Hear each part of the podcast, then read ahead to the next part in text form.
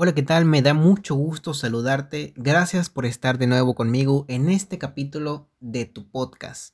El día de hoy quiero hablar sobre algo que a lo mejor nos da mucho miedo a veces o, nos causa pánico.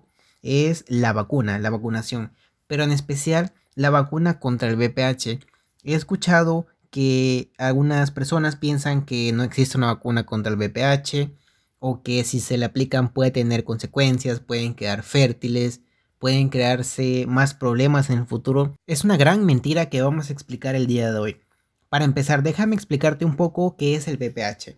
Pues el VPH significa virus del papiloma humano. Hay alrededor de 200 tipos de estos virus y el VPH es la infección de transmisión sexual más común a nivel nacional. Es decir, que el número uno casi es el VPH en nuestro país. Y un dato interesante sobre esto es que Toda persona que se encuentre sexualmente activa en algún momento de su vida se va a ver contagiado por el VPH. Es algo terrible, ¿no lo crees? Esto claro que se puede evitar mediante el uso de condón, es obvio, y mediante la vacunación. Y es lo que vamos a hablar el día de hoy.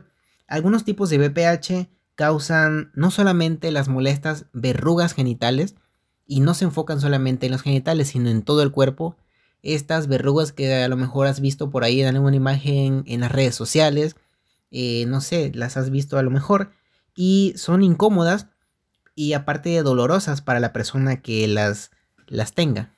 Pero eso no es todo y es lo menos grave para empezar. No solamente verrugas. El BPH puede producir además cáncer, que es una de sus formas más graves en las que se puede llegar a presentar. Puede producir cáncer de vagina, cáncer de pene, cáncer de ano, cáncer de boca, bueno, en fin de cáncer. Pero el más grave sobre el BPH es el cáncer uterino y el cáncer uterino es demasiado muy común en las mujeres en nuestro país. Es común encontrar a una mujer que sufre, de cáncer uterino y está llevando tratamiento para esto. Desgraciadamente no hay cura contra el BPH pero sí existen tratamientos para evitar que esto sea más grave. El principal mecanismo de contagio del BPH son las relaciones sexuales, eh, ya sea mediante el coito, que es la introducción del pene en la vagina, eh, relaciones sexuales de manera oral y anal.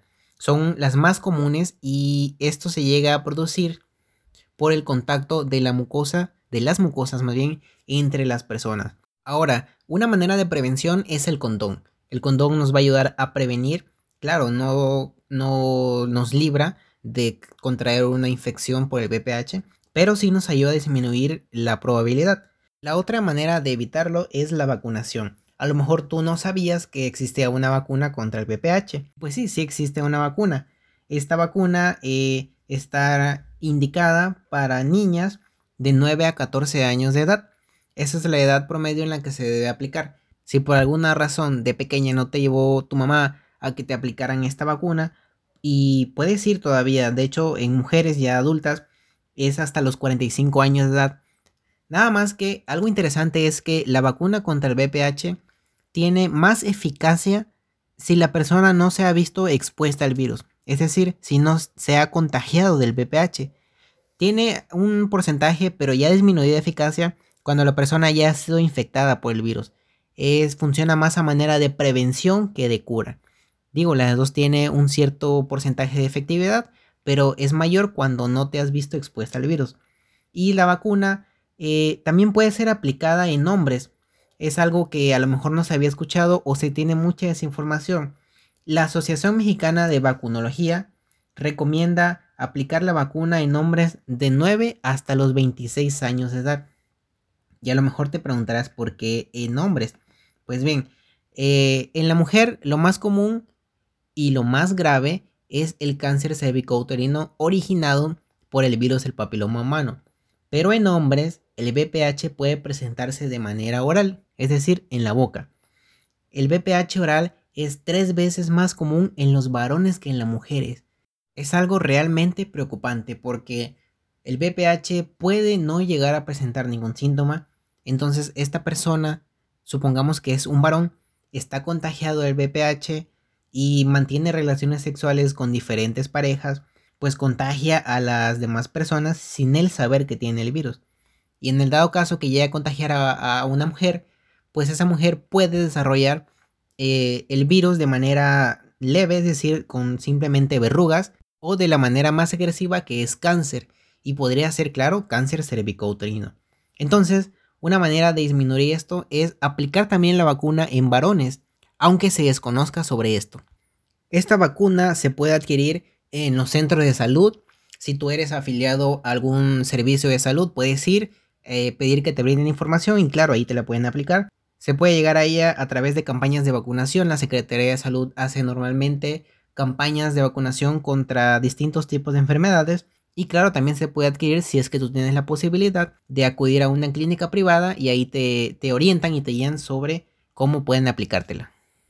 Ahora, lo que me llama más la atención y es por lo que hice realmente este capítulo son todas aquellas mentiras y mitos que se han creado en relación a la vacuna contra el VPH. Eh, he escuchado a gente decir que la vacuna no sirve, que la vacuna ocasiona problemas a las mujeres en especial cuando llegan a la edad adulta, que ocasiona infertilidad. Y para eso hice este capítulo, para aclarar todas esas mentiras que se han creado en torno a esto. Hice e investigué tres preguntas que son eh, populares entre las personas que desconocen realmente las ventajas de la vacuna. Y la primera de ellas es, ¿es seguro vacunarse contra el virus del papiloma humano? Claro que sí, las vacunas son seguras y efectivas. Cuando una vacuna es aplicada en la población es porque ya llevó un estudio e investigación para que no cause ningún efecto adverso, es decir, un efecto que nosotros no queramos más que protegernos contra lo que fue originalmente creada. Y hasta la fecha no se ha encontrado ningún problema de seguridad en las vacunas contra el VPH. La siguiente pregunta es, ¿las vacunas contra el VPH eh, incentivan la vida sexual precoz en las adolescentes ya vacunadas? Por supuesto que no. Se han demostrado mediante varios estudios que esta vacuna eh, no hace propensas a las, a las mujeres a involucrarse en actividades sexuales en edad temprana, entonces no tienes nada de qué preocuparte.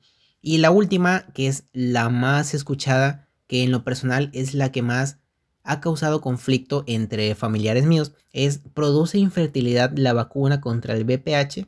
Y la respuesta es un rotundo no. Este es un mito que se ha eh, expandido entre, entre toda la población, entre medios de comunicación, y pues se han llevado a cabo estudios, se han llevado a cabo investigaciones por grandes eh, empresas que se dedican a la seguridad de los medicamentos y la respuesta es no. Estos estudios arrojaron que no existe una relación causal entre la vacuna contra el VPH y la infertilidad. O sea que no vas a quedar infértil si tú te vacunas con el VPH, no vas a hacerte eh, más precoz en la vida sexual. No tiene nada que ver esto. Entonces, claramente tienes que ir a tu centro de salud si no te has vacunado si tú tienes alguna hija entre el rango de edad que ya dije, pues acude a que se le apliquen y protégela, protégela de alguna eh, de algún posible cáncer en el futuro, de esta enfermedad tan mala y que está tan presente en nuestro país. Imagínate tú el número uno a nivel nacional. ¿Qué estamos haciendo mal para que esta cifra esté tan elevada? Pues seguramente no nos estamos vacunando, no nos protegemos cuando eh, las personas mantienen relaciones sexuales. Entonces hay que crear conciencia para disminuir estas, estos números tan altos de esta enfermedad tan terrible que puede causar hasta cáncer, imagínate tú. Y bueno, espero haberte sido de ayuda, espero que tomemos conciencia sobre esto y muchas gracias por acompañarme. Te invito a que me sigas en mi página de Instagram, la cuenta es La Medicina a mi manera, todo junto y en minúscula. Ahí voy a publicar cuando esté un nuevo capítulo disponible y te invito a que me sigas y ahí está atento a mis redes sociales. Muchísimas gracias por acompañarme y nos vemos hasta la próxima.